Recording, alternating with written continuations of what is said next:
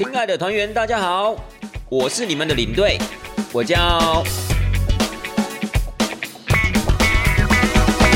Hello，各位亲爱的听众朋友们，大家好，欢迎收听带团这档事儿，我是领队。那么又到了我们带团实录这个单元了。领队呢，我前不久啊带了一团新竹的两天一夜的行程回来，那也在这个地方呢，在节目上跟大家做一个分享。那么这团是这个样的情况哦，就是他们是一群呃歌唱班的同学，但是呢，这群同学年纪啊都比较大一点点啦。然后呢，他们因为在疫情的期间呢，就是没有办法上课嘛，所以他们即将在复课之前呢，就想说那就办一个国内旅游啊，让大家可以再重新的联络联络感情这个样子。所以这团呢，应该讲说，呃，先讲他们的平均年龄好了啦，平均年龄大概是在六十岁到七十五岁哦，所以。是年纪比较大的一群歌唱班的同学们，然后呢，他们就决定要去新竹两天一夜。那最主要就是要去住一间叫做“山上人家”的饭店啊。不知道各位听众朋友们有没有听过这间饭店？这间饭店呢，其实就在呃前往雪霸观雾的一个路上会经过了。那它山脚下呢，其实就是清泉部落。那这间饭店的标榜就是说，在住呃住宿的时候啊，有机会可以看到云海，所以是一间还不错的饭店。好，那先讲一下这个行程呢，两天一夜的新竹之旅啊。除了要入住这个山上人家之外呢，我们还帮他安排了去清泉部落参观，然后再隔一天，因为两天嘛，那第一天就去清泉部落，那么第二天的话，就是从山上人家下山之后啊，我们就前往北浦老街，然后北浦老街结束以后就去峨眉湖。好，不知道大家有没有听过峨眉湖？因为在带这团之前呢，我是。不太清楚峨眉湖在哪里了，所以呢，峨眉湖这个地方呢，其实这次去呢，感觉也非常非常不错。等下在节目里面呢，也会稍微跟大家讲述一下、描述一下哈。好，那这一团呢，其实，在出团之前呢，因为都是属于年纪比较长的长辈们嘛，所以他们对整个行程呢，也会稍微的比较在意。那可能其实他们平常大部分都是做一日游这样的行程啊，就是在疫情之前。那疫情之后呢，是因为可能大家也有一点点时间，然后也想说很久没见了，那干脆就办一个两天一日，呃，两天一夜游这样子。那他们在行程中呢，有几项要求还蛮特别的，我在这个地方也跟大家说出来分享一下。首先呢，他们就是说呢，他们希望在车上呢是可以唱歌的，但这点其实不是很难啦。怎么说呢？因为只要你做到那种所谓的，呃，像是大巴又或是中巴那种小可爱。其实车上都一定会配备这种所谓的歌唱系统，但是呢，他们这次比较遗憾的一点就是说，因为他们要去山上人家，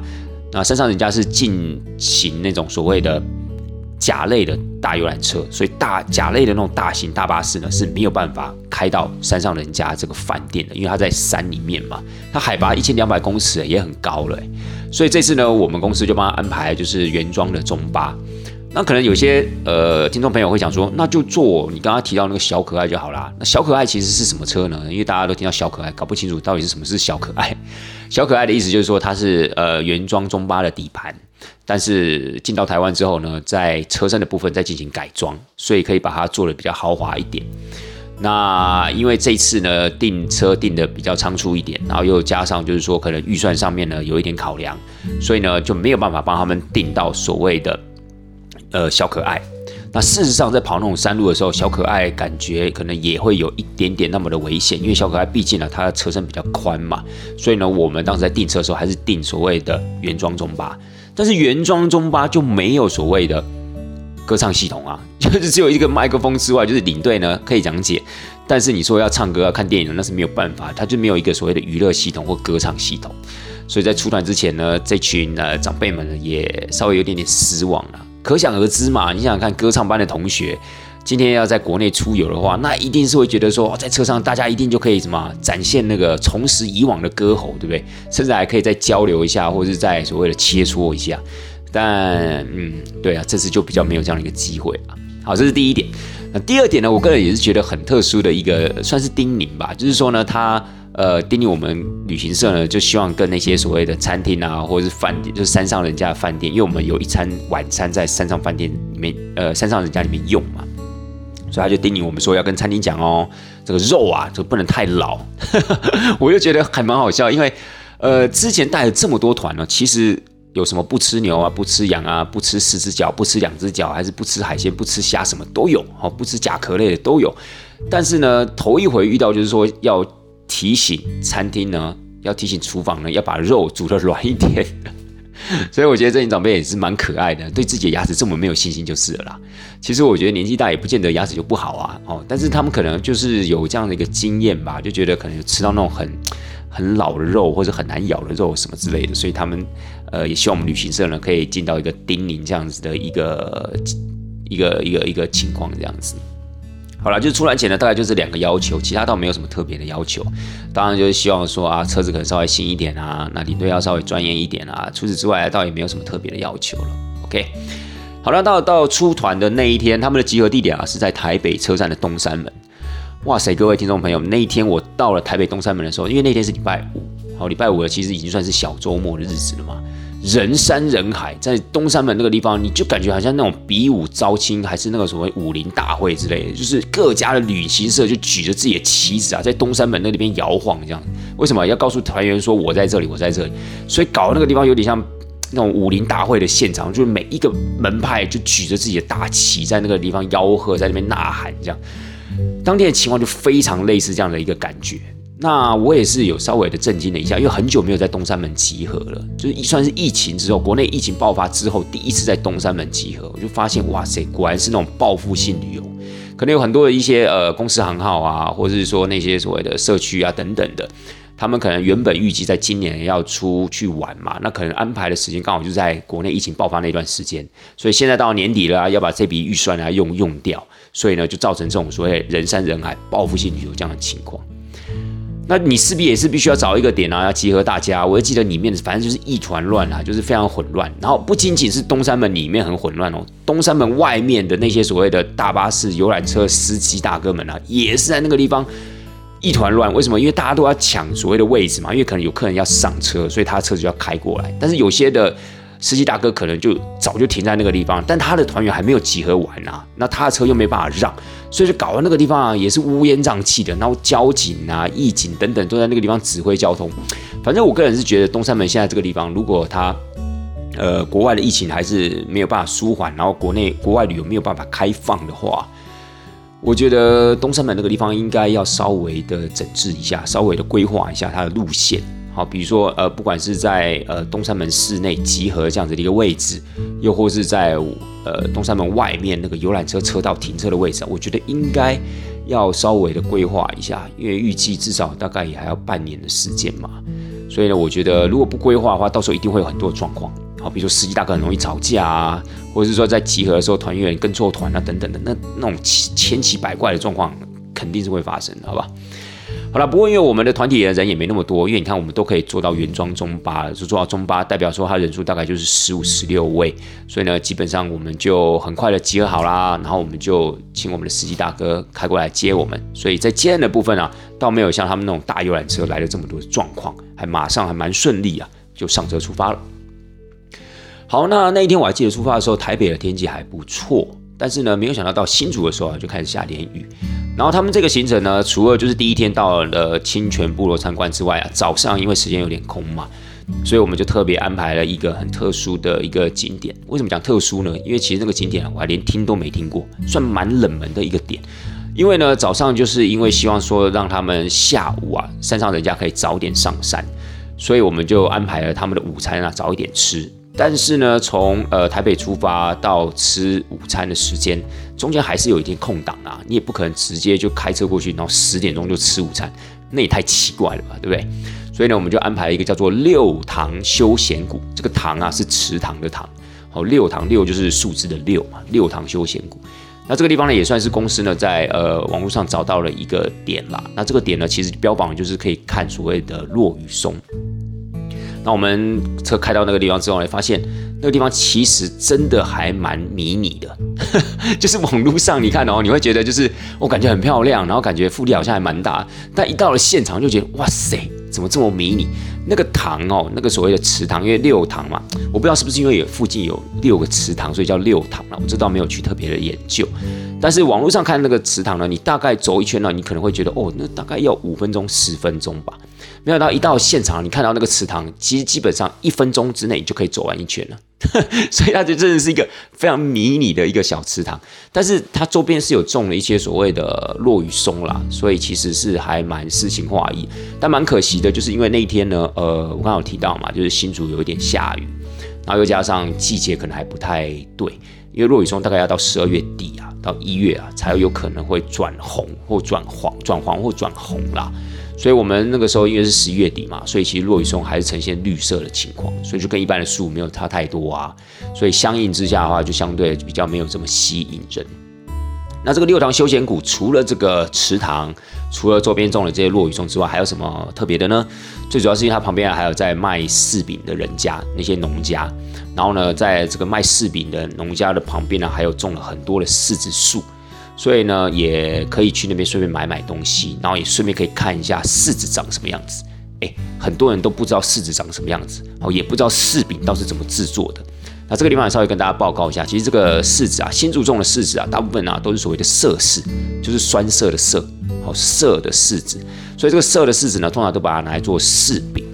那这个柿饼也算是客家美食的一种啦。然后呢，这个柿饼呢，其实在制作的过程呢，刚好就是因为产柿子的季节大概就是每年的十月到十二月嘛。然后在新竹这个地方要制作所谓的柿饼，刚好就赶上了这个九降风的季节。我们都知道新竹的风很大，就是这个九降风。那其实也就是所谓的东北季风啦。所以这个东北季风呢，特别呃适合拿来就是吹拂这些柿子。它就是把柿子呢，在天气好的时候啊，它就会把它拿到那个户外的广场那个地方，就是把它放到竹篓上面，让它风干。好，一边晒一边风干，然后大概要晒个一个礼拜到十天这样的一个时间，然后呢，这个柿子就会越来越干啊，越来越干巴巴，然后人工要把它稍微把它压扁、压扁、压扁，然后就在这个晒的过程呢，也把它就慢慢的压扁，压到了我们一般在市面上看到那样一个柿饼的大小。那其实也因为风干的关系，所以本身的水分都已经蒸发了嘛，然后柿饼呢，其实它的糖分就变得很饱和，好不好？亲爱的大家，柿饼呢？就是这样制作出来的。那刚刚提到的是所谓的色柿之外，还有一般可以像水果一样直接食用的，我们就称之为叫甜柿，好，就是酸甜苦辣的甜甜柿，甜柿就可以直接拿来吃。色柿你要拿来吃也不是不行，但听说还要泡一些什么白酒啊或者石灰水之类的，那个就太太深奥了，好吧？那个就在这边呢就不特别说了哈。好了，那我们结束了这个六堂休闲谷的行程，因为其实第一站了，那大家也没有特别想要买什么东西，就跑去看看柿子树。那因为可能有点下雨的关系，所以我们在那个地方就大概停留了半个小时吧，我们就离开了。所以我个人是觉得，如果听众朋友们问我说，哎，那这个点啊，值不值得推荐的话？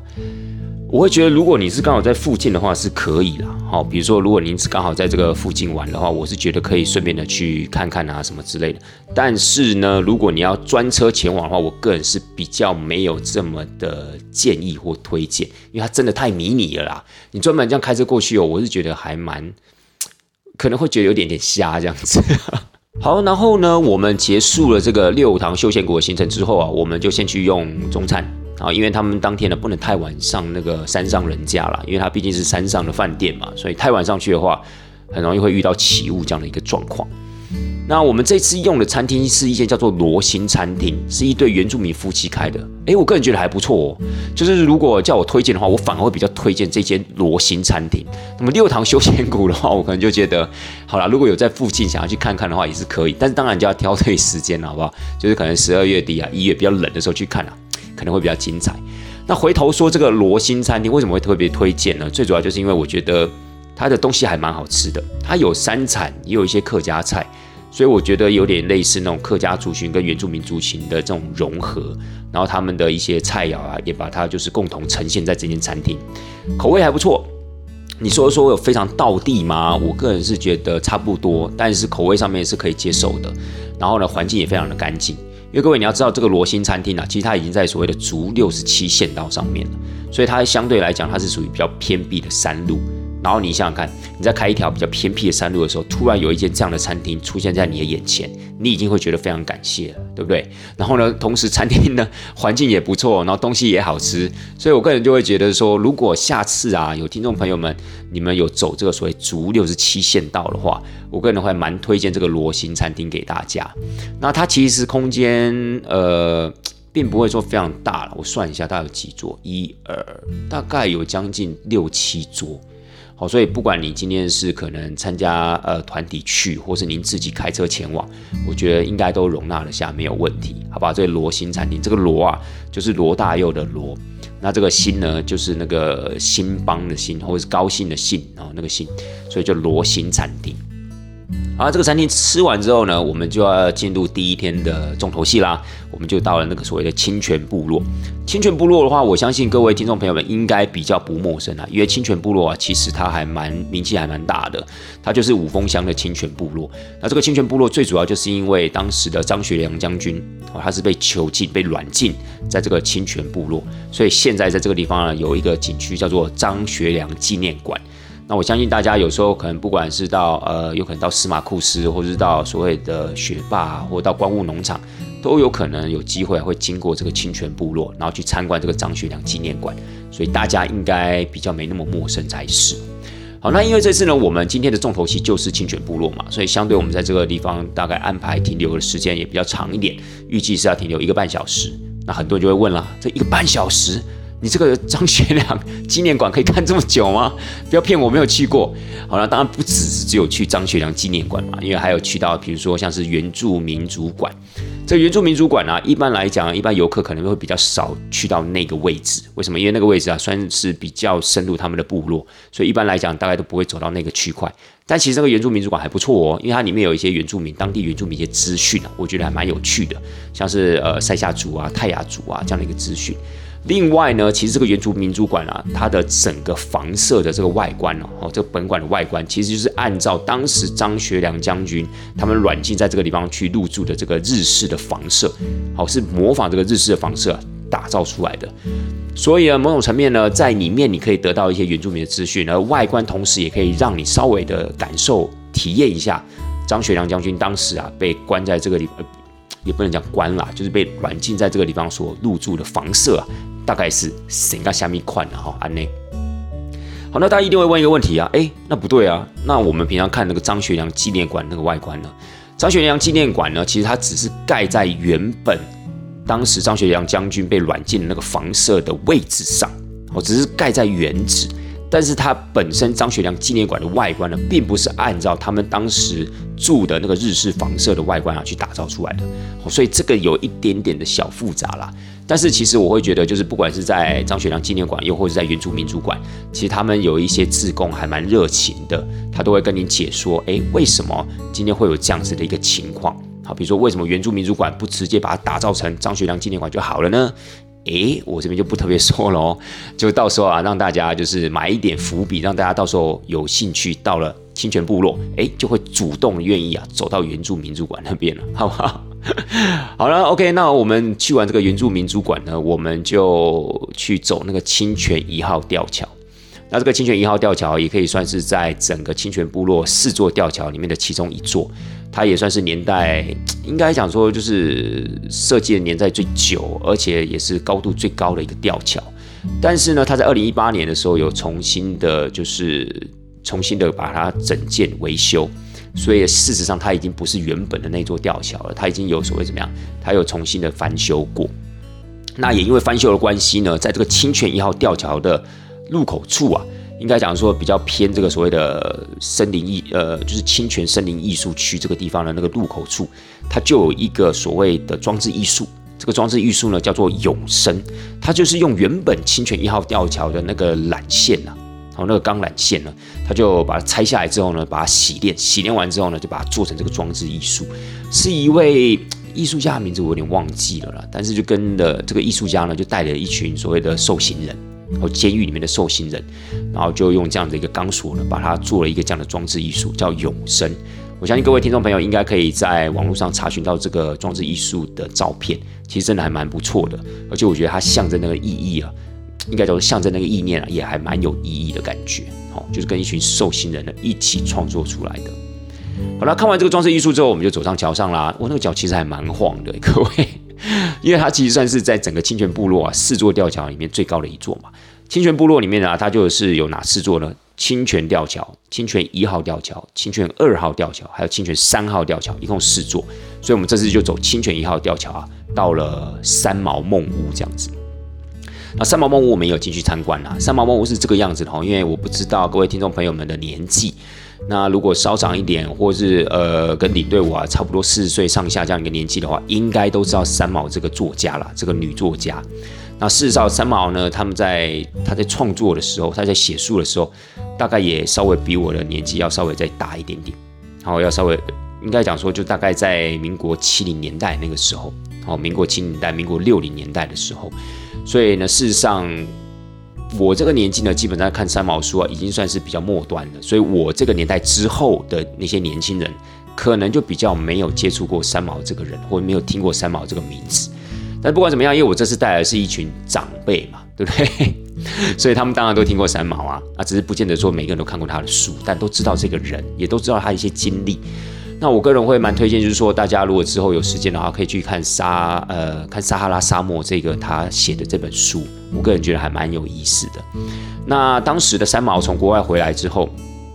因为她来到了台湾，应该讲说她之前跟她丈夫啊生活在国外嘛，但因为丈夫后来因为意外死亡的关系，她就回到了台湾，然后她来到了清泉部落，认识了一位叫丁松青神父。好，这个丁松青神父呢，现在还在所谓的。清泉部落这个地方服务哦，在这边的天主堂服务。然后那个时候呢，三毛就在这个地方帮这个丁松新神父啊，因为这个神父是美国人啦，他就在这个地方帮他翻译一些神父的一些著作。大概是在一九八三年到一九八六年之间，然后这段时间，那刚好呢，那个时候三毛在这个地方做这样的翻译工作的时候，就看到了这个红砖屋，就非常非常的喜欢。我有点忘记他有没有买下来了，但是他就非常喜欢，就把这个地方呢，可以不管是用租的还是用买的，他就暂时在这个地方去做他翻译的工作。但是事实上呢，他在这个地方也没有停留太久啦。但是当地的居民也好，当地政府也好，为了纪念三毛在清泉部落有这样的一段邂逅，就把这样子的一个红砖屋啊给保存了下来。然后现在呢，它就是变成是一个类似咖啡厅，然后有人在这个地方经营。那如果你今天只是想要进去啊，了解三毛的一些过去跟过往的话，他就只会跟你收二十块钱，所以其实还蛮便宜的。然后你进去之后，你就可以稍微的知道，哎，三毛的一些简历啊，然后三毛为什么会到清泉部落啊，然后他跟丁松新神父的一个友好的关系是什么样子，就可以稍微的进去他们的一些展厅。展厅其实还蛮阳春的啦，但是还是可以稍微的逛一下哈，我觉得还是蛮有意思的。而且其实三毛梦屋那个地方，其实。风景非常非常的好，好，这个梦屋啊，梦就是做梦的梦了。好的，那三毛梦屋结束之后呢，我就带着大家，我们就慢慢的走到清泉部落最后一个重头戏啦，那就是大家刚才有听到的张学良纪念馆。那张学良将军呢，其实在明呃一九四六年到一九五七年被软禁在所谓的清泉部落，大概有十一年左右的一个时间。然后后来啊，才把它迁移到所谓的北投复兴港，然后最后在李登辉总统的时代，他重拾了自由之身，然后到了美国檀香山，他本身就是一个很传奇的一个人物。那在这个地方，我就不就他的身世多说，但是我个人会认为，就是说，呃。张学良先生呢？张学良将军他本身其实我觉得还有很多的一些疑点啊，还没有厘清呢。就是我们都知道发生在他身上最著名的一件事情，就是所谓的西安事变嘛。那整个西安事变是怎么发生的？为什么会发生？以及后来他陪蒋介石回到了南京之后，那当时的蒋介石先生为什么没有杀他？然后又为他，呃，张学良将军跟所谓的宋美龄之间的关系到底是什么样的一个情况？我相信这些呢，其实都是一些历史上的疑点。那事实上，这些人其实都已经离开世界上了，所以也没有办法去针对这些疑点啊去做解释。好，所以这些疑点呢，就正式的成为所谓历史上的一些谜题。好了，但是不管怎么样，我觉得也就是因为有这一层神秘的面纱呢，导致了大家对张学良将军这个人啊，也是充满了好奇。那事实上，当然也会想要知道，哎，他在被软禁在清泉部落这段时间，到底发生了什么事情？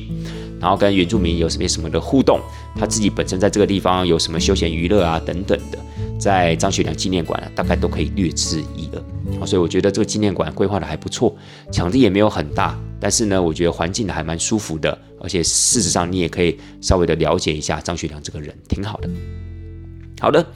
结束了清泉部落的行程之后呢，我们就准备要上山啦，就准备正式要进入山上人家，也就是这一次呃这个合唱班的，应该讲说唱歌班啦，唱歌班的这群长辈们呢，他们就是非常中意的这一间饭店，也因为想要去住这间饭店，才会有这一次新竹两天一夜的行程。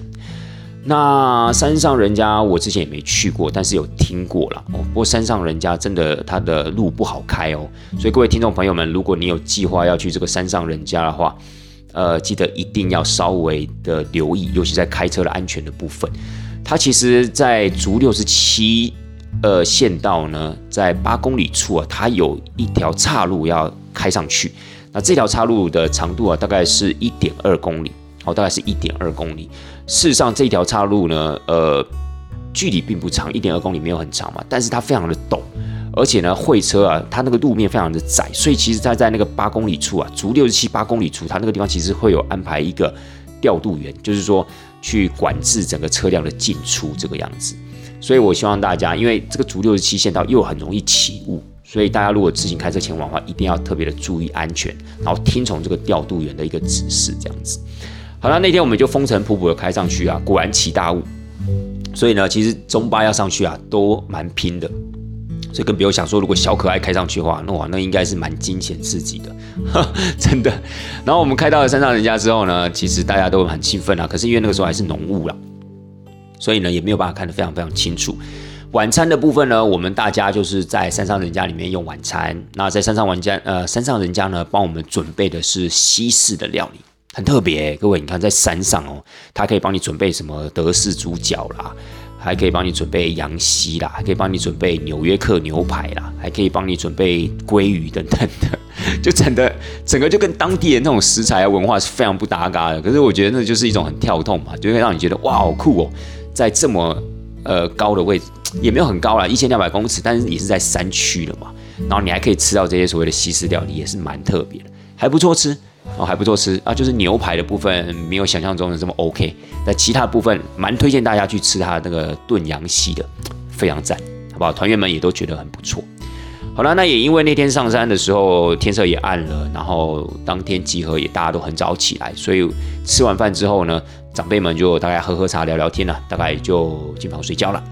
隔天早上起来呢，哎，天气不错哦，但很可惜没有办法看到云海。因为山上人家这个地方啊，就是标榜，就是说你有时候在早上清晨的时候，又或者在下午的时候，你有机会可以看到这个云海啦。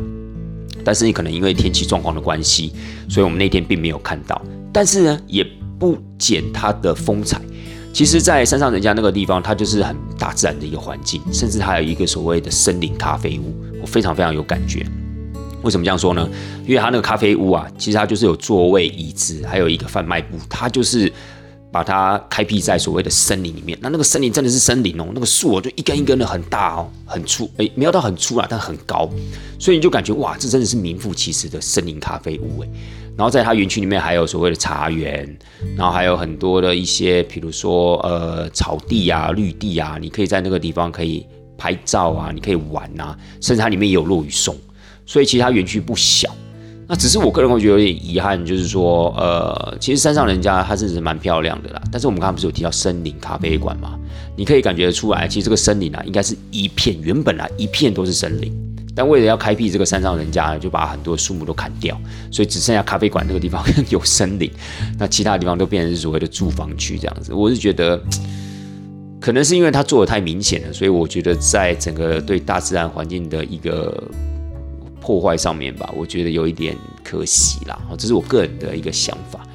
哦，对，还要特别跟大家提到，就是说在山上人家这里面还有一个登山口，可以通往所谓的小百岳，叫鹅公祭山，大概一千五百多公尺这样的高度。那么要前往这个鹅公祭山啊，要征服它，大概有蛮多的一些登山口。那其中一个登山口就在山上人家这间饭店的旁边。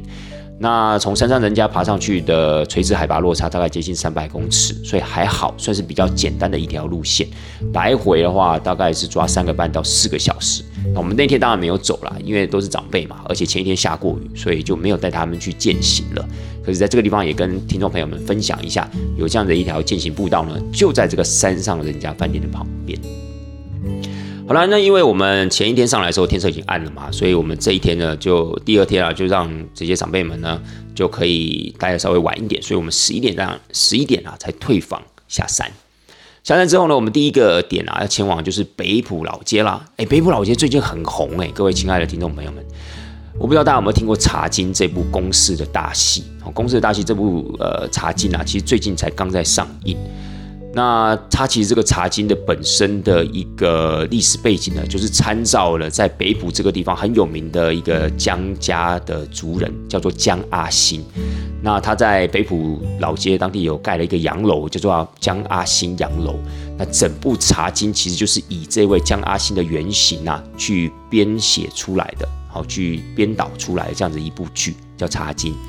所以呢，最近呢，其实呃，很多人会去北浦那个地方游历参观，就是因为有这部剧的发现，呃，这部剧的一个呈现，所以让大家想要去看一下，哎，那这个洋楼是长什么样子？但事实上，北浦它本身就是一个古迹密集度非常高的一个区块，它除了这个江阿新洋楼之外，它还有旁边的天水堂，天水堂也是江家的一个 key 给主住宅，然后还有旁边的金广府。好金广福，然后还有慈田宫，还有江家祖庙，其实这些啊都是在整个北浦老街地区啊，算是鼎鼎有名的古迹，好国定古迹啊，限定古迹。那其实北浦这个地方呢，呃，事实上它就是由当时的江家人，就是我们刚刚提到江阿兴他的先祖，呃，有一位叫做江秀鸾的这个江秀鸾先生呢，他就在北浦这个地方做开垦，所以北浦这一区可以算是江秀鸾啊开垦出来的。大概的年代哦，大概在这一八三五年吧。好，道光年间所开辟出来的这块地区，后来称之为叫做北浦，就是由这个江秀鸾啊带领族人，连同了一些闽南人，因为江家他们是属于客家人，他们连同了当时的一些闽南人啊，一起开拓这个地方。而他们当时的那间土地开发公司呢，就称之为叫金广府。好，所以这样大家讲一讲，会不会比较有概念呢？但是不管怎么样呢，北浦地区啊，为了要纪念这个江家人呢，它包含的就是慈天宫后面那座山呐，本来叫乐山，后来把它改名叫做所谓的秀峦山。那甚至还有一些所谓的秀峦公园啊等等的，就是为了纪念这个江家人啦。那后来就是因为江家呢，慢慢的就是演变到江阿兴这一代，他大概在国民政府来台不久。在民国四十年的时候，他就建立了一个制茶的公司，叫做永光公司。那这个永光公司呢，后来其实就怎么样？就 因为资金运用的关系，所以后来就倒闭了。哎，详情请看茶经，好不好？但是呢，呃，听说这个剧情啊，跟历史事件呢是有一点点差异的，好，有一点点不太一样。那这个部分有兴趣的听众朋友们，可以再去做一些功课。但是我个人认为啊，这个江阿新洋楼啊，是势必如果到了北部一定要去参观的，好不好？但它现在是采预约制，所以详情呢要怎么样去跟他预约，我也不是非常清楚。呃，领队我个人是去过一次啊，那个时候进去的时候是旅行社有先预约，哎，里面真的是美轮美奂哎，而且我觉得有很多历史的一些痕迹，所以我还蛮建议大家，如果下次到北浦玩的话，顺便也去过过这种所谓的茶经的一个热潮嘛，然后可以利用最近的一段时间。到北浦去走走，顺便去感受一下。为什么？因为在《茶经》这部片里面，你就可以看到这个江阿新洋楼里面的内部陈设哦。因为好像拍摄团队啊，有跟这个江阿新洋楼的负责人啊，有去跟他借这个场地，然后在里面做一些呃场景的拍摄，所以我觉得很棒，好吧？那至于金广福跟天水堂有没有借用，我就不是那么的清楚了。然后因为毕竟整个剧啊，我还没有完全看完啦。好了，那我们就到那个地方给大家，因为我们也在那边吃午餐嘛，吃当地的客家料理，然后给大家一点点时间在老街上逛逛街。然后那天比较特别，我们还真的碰到了茶金的特约记者会哦。虽然没有看到明星啊，因为他们刚好是在排练，好，因为可能时间还没有到，他们正在做一些基本的演练。但是有看到一些当地的一些呃议员啊，或者说一些政府官员在那边，还蛮有意思的，就是一个所谓的特约记者会。然后除此之外呢，在这个地方还蛮推荐听众朋友们可以去吃那个北浦老街的洲际菜包，诶，金和家哦，一定要去试试看。那这个洲际菜包其实就是所谓的超阿贵啦，但是它有很多不同的口味。那这次我有买来给团员们去做分享，其实我觉得团员们的回馈都还蛮不错的。那我之前就吃过，我就觉得还不赖啦。好，洲际菜包这个粥啊是周族的周哦，哦不是那个周公的周哦，是周族哦，台湾那个周族的周叫周记菜包。好，希望大家有机会啊，也可以去吃吃看，蛮好吃的。好，那北浦老街的行程结束之后呢，我们就前往了峨眉湖。那峨眉湖啊比较特别啦，峨眉湖呢其实它算是一个水库，它其实就是所谓的大埔水库。那这个大埔水库呢，该怎么说？它其实是供应了北浦、峨眉还有宝山地区的一个灌溉用水，它没有提供所谓的民生用水啦，因为它本身的水质并没有这么的佳，但是它风景很好。所以呢，他得到一个峨眉湖这样的一个称号。然后我们这次呢，我们去就到了一个二泉咖啡馆那个地方去，让团员们去喝咖啡。哎，风景真的很棒哎，因为它这个二泉咖啡馆哦是在一个比较居高临下的位置，所以你可以俯瞰啊，呃，不敢说整个峨眉湖啦，但是可以看到部分的峨眉湖。然后风景其实真的还蛮好的。然后它本身也是一间民宿，所以呢，该怎么说，就是它其实是一个咖啡馆民宿。那不管你有没有住在那里都没关系，你可以去那边喝个咖啡。呃，咖啡也不贵，咖啡或茶大概就两百块左右，然后你就可以坐在那个地方欣赏啊整个峨眉湖的风景，我觉得挺好的。然后在峨眉湖的旁边呢，还有一个天恩弥勒佛院，那个也是一个卖点哦，也不应该卖点啦，就是其实它是也是一个景点的一个一个惊喜，因为这个天恩弥勒佛院哦，它旁边有一个非常大的弥勒佛像，大概呃加上底座一共七十二公尺高。各位，七十二公尺是什么概念？二十几层楼的概念，所以它是全世界最大的弥勒佛像。那它已经大到什么程度呢？大到啊，你在那个峨眉湖的环湖步道啊，你不管走到哪一个点，你都可以看到这个峨眉，就可以看到这个弥勒佛像，你就知道它有多大。其实还蛮壮观的，而且雕刻的也是，也不能讲雕刻啦，制作的惟妙惟肖的。